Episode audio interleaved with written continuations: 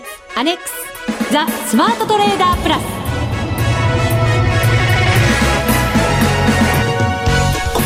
リスナーの皆さんこんにちは。内田まさです。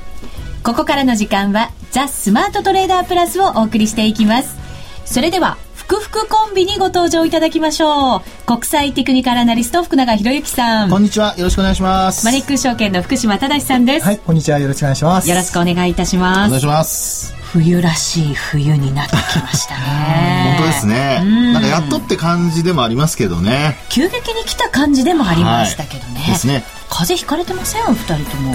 今のところ大丈夫ですね。やはりあの私はちょっと。あそうですあらあらあらあら。あら調子が。私もちょっと。私やっぱりあの運動してますからね。あの定期的に。運動してましたっけ？あの筋トレもやってますし。そうでしたか。イメージとは全部違う。どんなイメージなんですかそれいやいや特にイメージは。健康的なねイメージでね、ね。はい、今年の風は喉からじゃ来る感じですかね。どうでしょうかね。あのー、まああの本当急激に寒くなったということもあって、はい、だいぶその紅葉なんかもね、うん、あの風もそうですけどもあの景色もだいぶ綺麗になってきて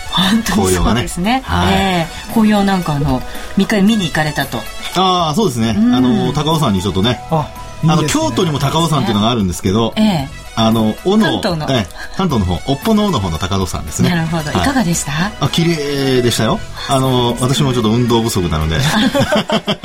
あの、まあ、ただ途中までロープウェイで行きましたけ？ど、ケーブルカーで行きましたけどね。そうですか。ちょっと不届き者なんですけども。下からやっぱり歩いていかないと、3回ぐらい歩かないとダメそうな感じがしますね。はい、鍛えてください。それはどういう3回なんでしょうか？まあ、頑張りましょう。はい。はい。さ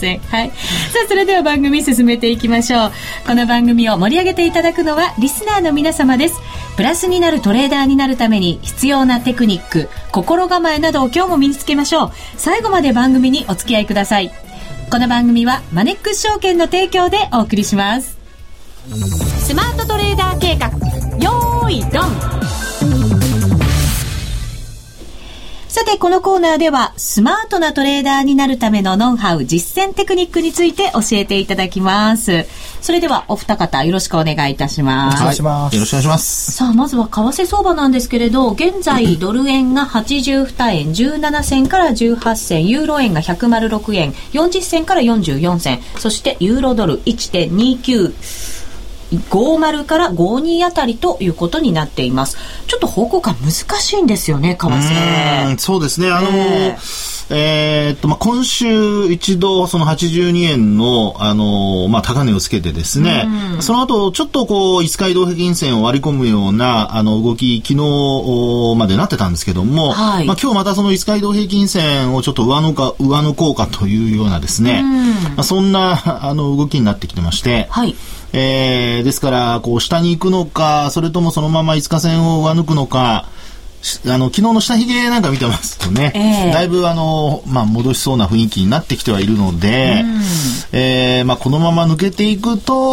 82円の後半、もう一回なんとなく期待できそうな、うん、まあ、そんな、あの、えー、動きがあ見えるかなと。ただこれ押し返されてしまいますと、あの、相変わらずやっぱりちょっとこう、5日線が上値の抵抗になってるって形になりそうですので、はい、まあ、そうなりますとやはりちょっとこう、勢いがあ落ちてですね、もう一回昨日の安値あたり81円台の後半、まあ、その辺をちょっと見に行くようなですね、そういうことも考えられるかなと思いますので、えー、まあ、内田さんがあの今話したように、やっぱりちょっと保護感ちゃんと見極めてからエントリーしたいところではありますね。そうですね。はい、5日移動平均線、ちょうど今の水準ということになりますから、はい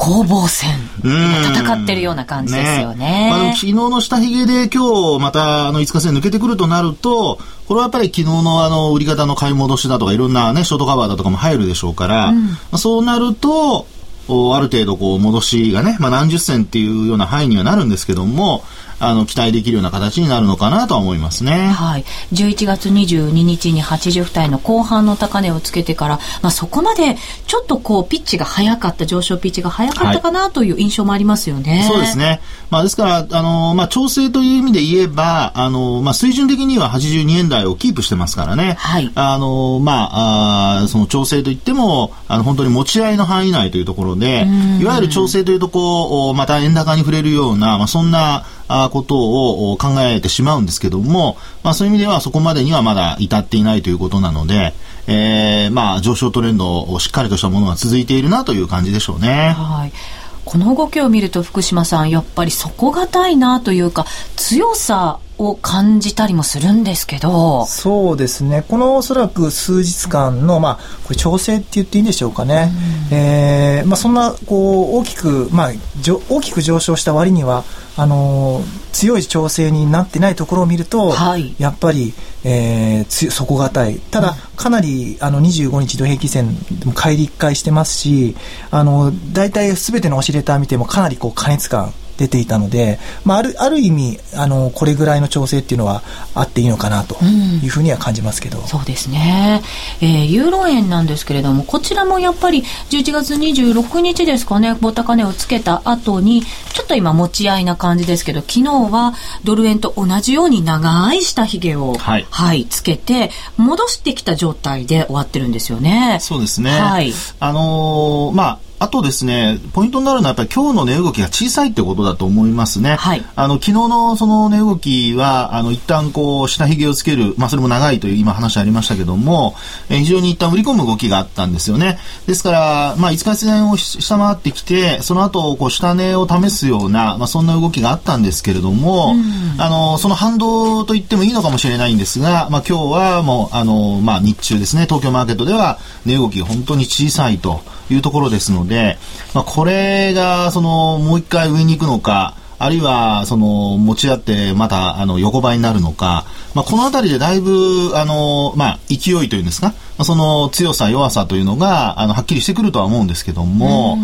えー、ユーロ円に関してもやっぱり、あの、下髭だけ見るとちょっと上に行きそうな感じはするんですが、はい。えー、やっぱりこれも方向感見極めてからエントリーしたいなっていうところですよね。ですね。これもドル円とやっぱり同じく、えー、5日移動平均線のところで現在攻防中。はい、ね、本当に。はい、あの、うん、まあ、今、えー、今週、先週から今週にかけての、やっぱり値動きからすると、多分平均価格っていうのが、その5日線になってるんでしょうね。うですから、ショート派とロング派でですね、あの、今の内田さんの話のやっぱり攻防じゃないかなと。うんで、負けた方が、あの、買い戻さるか、あるいはロスカットするかと、はい、どっちかなので、これは結構ですね、イベントなんかがもし、あるいはニュースが入ってきますと、動きやすいかなと思いますね。そうですね。はい、ユーロに関しては、福島さん、どんなふうに見てますか？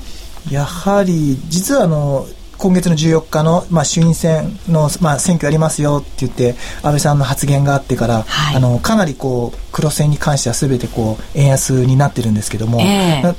結構米ドルが買われたイメージが大きいと思うんですけども実はユーロってその14日から高値26日つけた高値。で6円ぐらい上がってるんですよね。6円ちょっと。これ大きいですよね、なのでユーロに関してはさらにあのその円安になる発言プラスそのやっぱりギリギリシャのあの再支援の話が、えーと、重なったので、はい、さらにこうボラティリティがかなり大きかったのかなっていうところがありますよね。うん。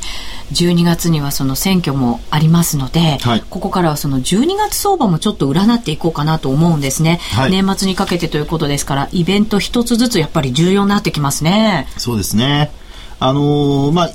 現状分かっているところで大きなイベントっていうと確かにそういうあの、まあ、選挙ありますし、はい、あとはあのそうですね。あの日本で言えば日銀の金融政策決定会合もまた12月予定されてますからね、はい、ですので本格的にその金融緩和をしてでなおかつえー、まあ、円安方向に持っていけるのかどうか。で、これは、あの、次期政権、まあ、あの、政権を取った政党の、あの、施策とともに、こう、あの、関連してきますから、まあ、そこもやっぱり注目材料になるかと思いますよね。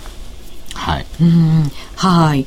さあ、12月相場ですけれども、福島さんはどんなところにポイントを置いてますか？あの、目先は、やっぱり5ドル円が、あの、まあ、各通貨みんな上がってるんですけども、まあ、特にやっぱり5ドル円はその中でも強いイメージがあって、うん、でただその来月の4日の RBA で、はいあの、市場関係者の中でまた利下げするとかっていう話も出てるようなので、前回は、あの、今月は利下げするっていう話があったにもかかわらず、据え置きでしたと。はい、そこで、あの、まあ、円安方向に触れたっていうのがあるんですけども、ちょっとやっぱり目先は来週の火曜日、えー、注目して、まあ、やっぱり5ドルの行方って非常にこう、個人投資家皆さん気にしているところなので、えー、注目しないといけないのかなっていうふうに思う。中国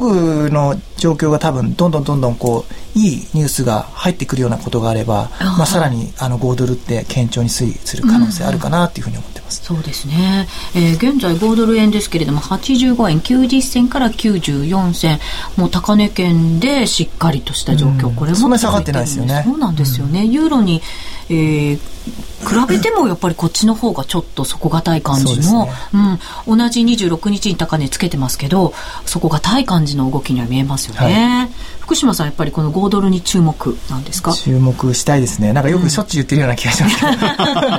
うん、動きもいいですしね、個人投資家の皆さんもやっぱり好きな通貨ペアですよね。ねうん、それとやっぱり今のところその他の通貨と比べて、あの、起伏がそんなに激しくないので、はい、どちらかというと上昇トレンドがずっと続いているっていうところもですね、あの、とっつきやすい部分だとは思うんですよね。ですから、まあ、ある程度、一時その70円台入ったところもありましたけども、まあ、そこから、あの、徐々にこう回復してきてですね、で、なおかつ、あの、えー、ヨーロッパのように、あの、予期せぬ、こう、バッドサプライズっていうんですか、うそういったのはあまり出てこないので、はい、まあ、そういう意味では、あの、手がけやすいというか、あの、なんとなく売買しやすいとこありますよね。うん、そうですね。はい、さて、福島さん、その個人の方なんですけれども、どうですか？動きって少しずつ、やっぱりこれだけドル円、クロス円が円安方向に進んでくると、動きって変わってきてるんじゃないですか？そうですね。やっぱりその、先ほど言った14日以降の円安局面で、はい、まあその前のやっぱり半月に比べると、うん、お客様の取引量も大体1.5倍近く増えてる状況なので、まあ、特にあの為替だけじゃなくて株もそうなんですけども、はい、まあ、やっぱり証券会社のあの我々働いている環境もかなり明るい投資家だけじゃなくて我々も明るい環境で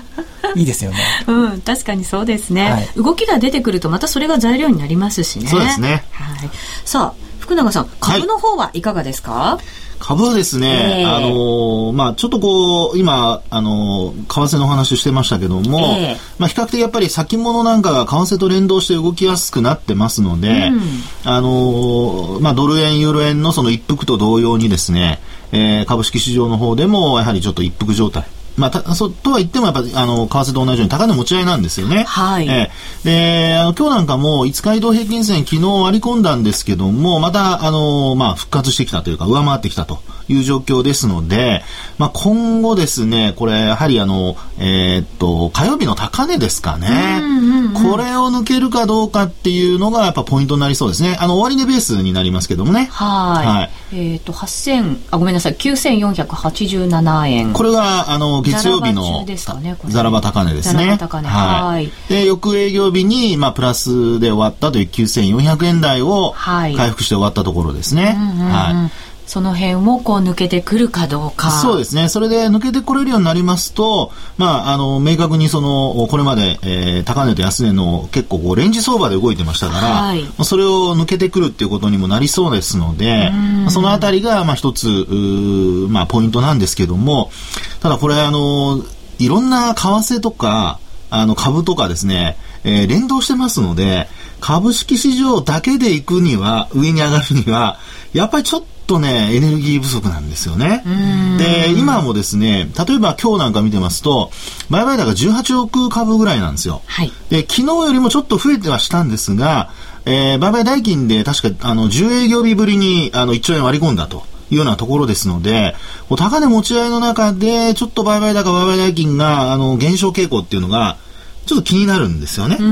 ですからい、いかんせんやっぱりあの先物主導で日経平均なんかがこう、まあ、持ち上げられてるというか、はい、あるいはあの日経平均採用銘柄の中でも寄与度の高い銘柄、えー、今日なんかもファーストリテイリングがマイナスからスタートしてプラスで終わったりだとか、はい、まあ、そういうところはですね、あの、だいぶこう日経平均押し上げてる感がありますので、えー、あのまあ、株式市場はやっぱ個別銘柄をやっぱきちんと見ていきませんと、あのまあ、あ今日なんかもその、えー、自動車なんかがですね、うん、えー、トヨタなんか売買代金トップにいますけども、はい、1%ぐらいしか上昇してないんですよね。1%ぐらいになっちゃうんですね。1%あったらいいんじゃないんですね。まあ基本はそうなんですけども、えー、あの、まあ値動きからすると、これまでの勢いから見ればですね、これあの、実は今日の始まり値が3520円、うん、で、終わり値が3515円なんですよ。はい。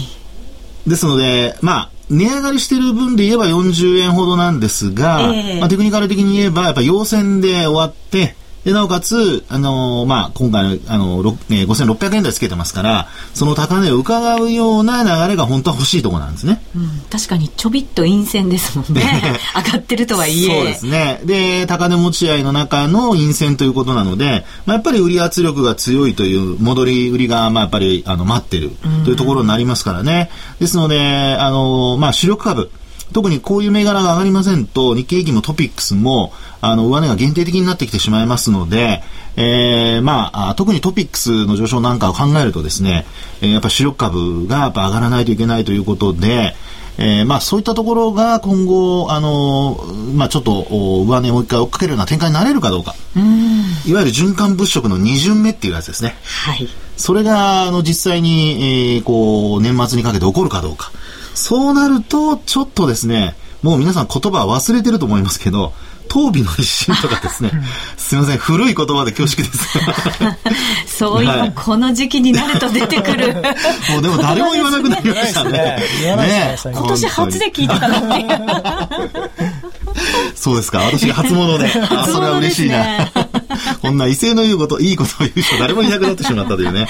まあ、あの別に高値をね、あの狙っているわけでは私はないんですけども、はい、まあ上値はそんなに高くはないと思っているんですが、まあでも、そういうのを期待するのであれば、やはりそういう、あの、主力株が、あの、今月つけた高値を抜くっていうのが重要になりますからね。そこはやっぱりちょっと見てほしい。それから売買高も、やはり高水準を保ってほしいというところになると思いますね。はい、もう、ちょっとパワーが必要な感じがします、ね、内田さんからパワーが欲しいな。よいしょ 口だけじゃダメですね。はい。以上、スマートトレーダー計画、用意ドンでした。FX なら、マネックス証券の FX プラス。現在、FX のサービスを提供している会社、世の中にたくさんありますよね。そんな中、マネックス証券の FX 講座が堅調に増えていると聞いています。なぜたくさんある会社の中でマネックス証券が FX トレーダーに選ばれるのか、私なりに検証してみました。まずは取引コストについて。取引コストといえば取引手数料とスプレッド。マネックス証券ではもちろん取引手数料は無料。米ドル円のスプレッドは原則2銭と低コスト。しかも、1銭通貨単位から取引できるため、初心者の方にも優しいです。気になる取引ツールはとても使いやすく、投資情報も満載で、携帯電話やスマートフォンからの取引機能も充実。もう、言うことありませんね。さらに皆さんに朗報。今なら、新規講座開設キャンペーン実施中。講座開設のお申し込みは、パソコンや携帯電話から、マネックス証券で検索。今すぐお申し込みを。FX は予託した証拠金額より多額の取引を行うことができるレバレッジ取引であり、取引対象である通貨の価格や金利の変動により、予託した証拠金額を上回る損失が生じる恐れがあります。お取引の前には必ず、契約締結前交付書面の内容を十分にお読みになり、リスク、手数料などをご確認ください。マネックス証券株式会社、金融商品取引業者、関東財務局長、金賞第165号。みんなで参加、今週のミッション。さて、今週のこの時間は、ゲストの方にお越しいただきました。なんと3人目の福様の登場でございます。すごいですね。ねこれだけ揃うとすごいですね。すね。私だけ服がない。それでは福島さん、ご紹介をお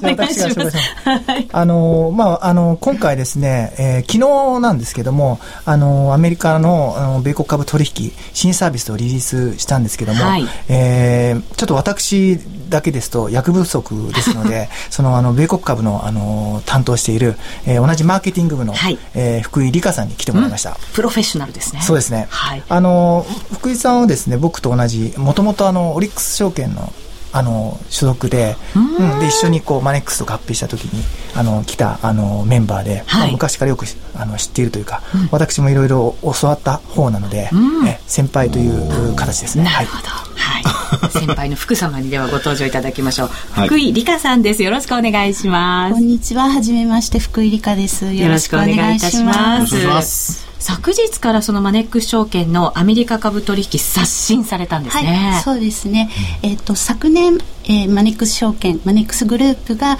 買収したアメリカのトレードステーション社と、えー、共同開発したあの米国取引サービスです。うん。あれ昨日見ました？日経新聞のあの文化面最終面に思いっきり広告で出てたんですか。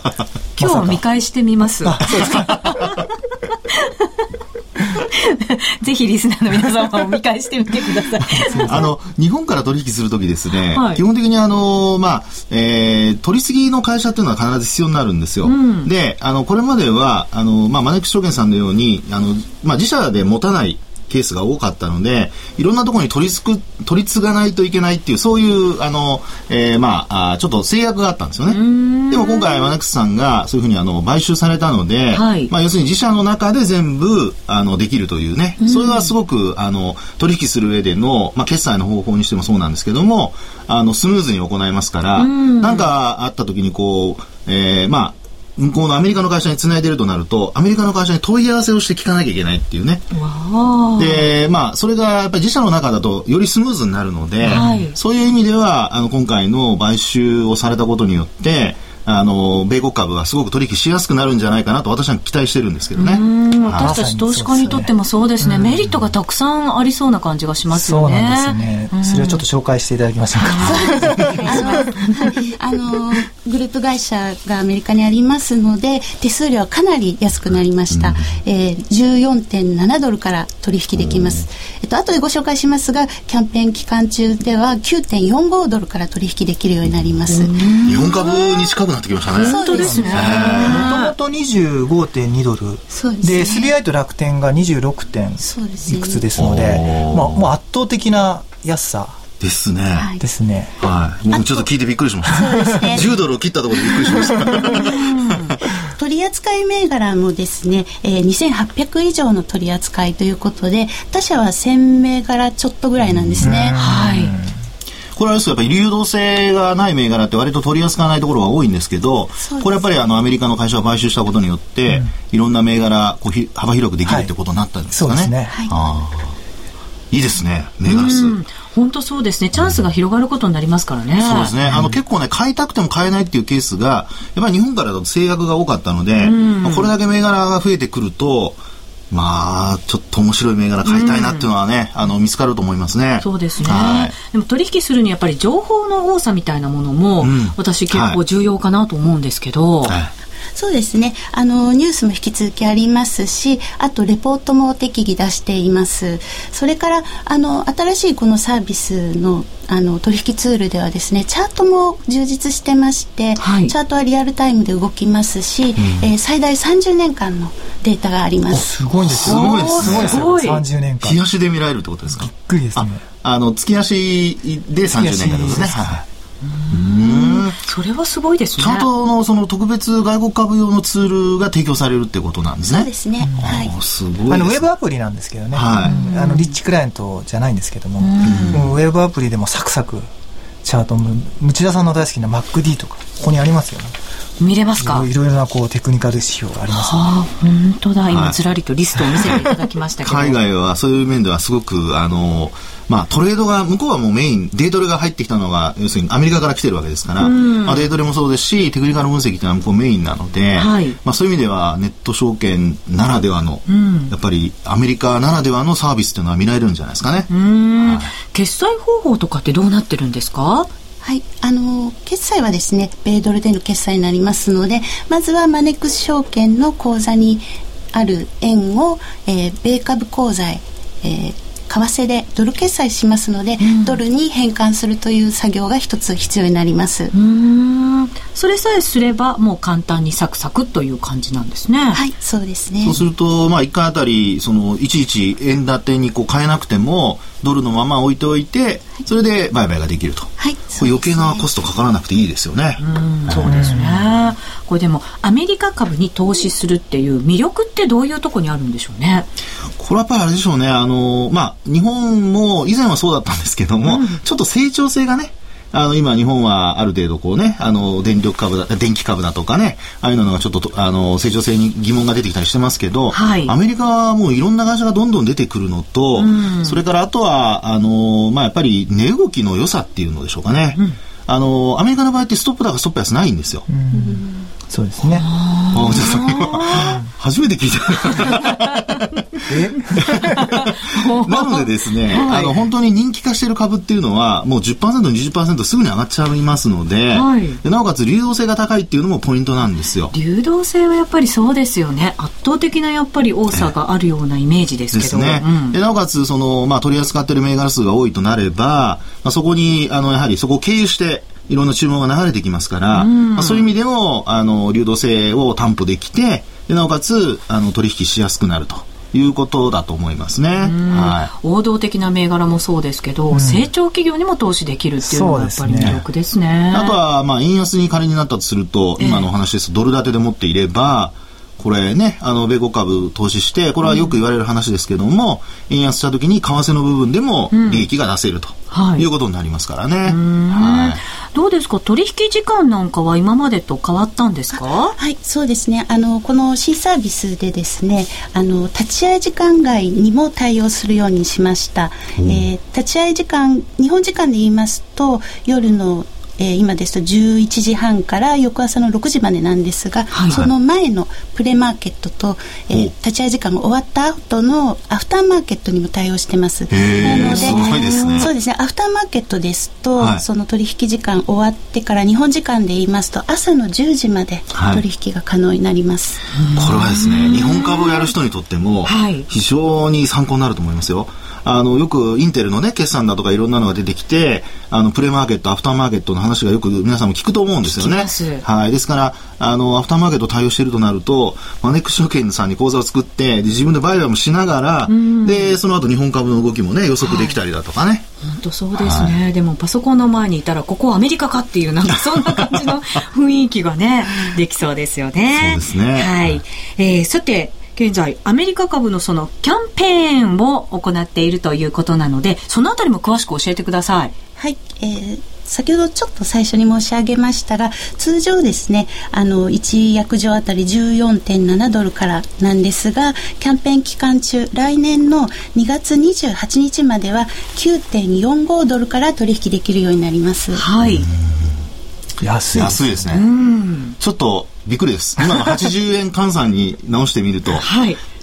頭の中でババババッと計算しちゃいますよね。日本株とトレードするとどうなんだろうとか思っちゃいますね。えー、すぐになんか手数料分抜けそうな感じがしちゃいますよ、ね、僕なんかですとね動きちょっと考えると、うん、はい、本当そうかもしれませんね、うん、チャンスが広がりましたのでぜひ、ますけどね、えーはい、このキャンペーンを生かしていただきながらチャレンジしていただけるといいんじゃないかなと思います。ね、はい、えー、今日は福井理香さんにお話を伺いました。ありがとうございました。ありがとうございました。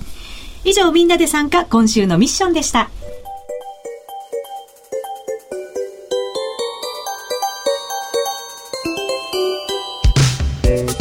さて番組もそろそろお別れのお時間が近づいてきました。今日は福井さんにアメリカ株の話たっぷりいただきましたが、ね、福島さん。よかったです。あの力あの強いあの味方が来たって変な言い方ですけど。力強かったんですね。私一人だと心細い時もよくありますので、はい、はい、またぜひ福井さんお越しください。お待ちしています、はい、はい、お待ちしております。ありがとうございました。ありがとうございました。さてそろそろお別れのお時間となりました。お相手は福島正と福永博之と福井理香内田まさでお送りしました。それでは皆さんまた来週。この番組はマネックス証券の提供でお送りしました。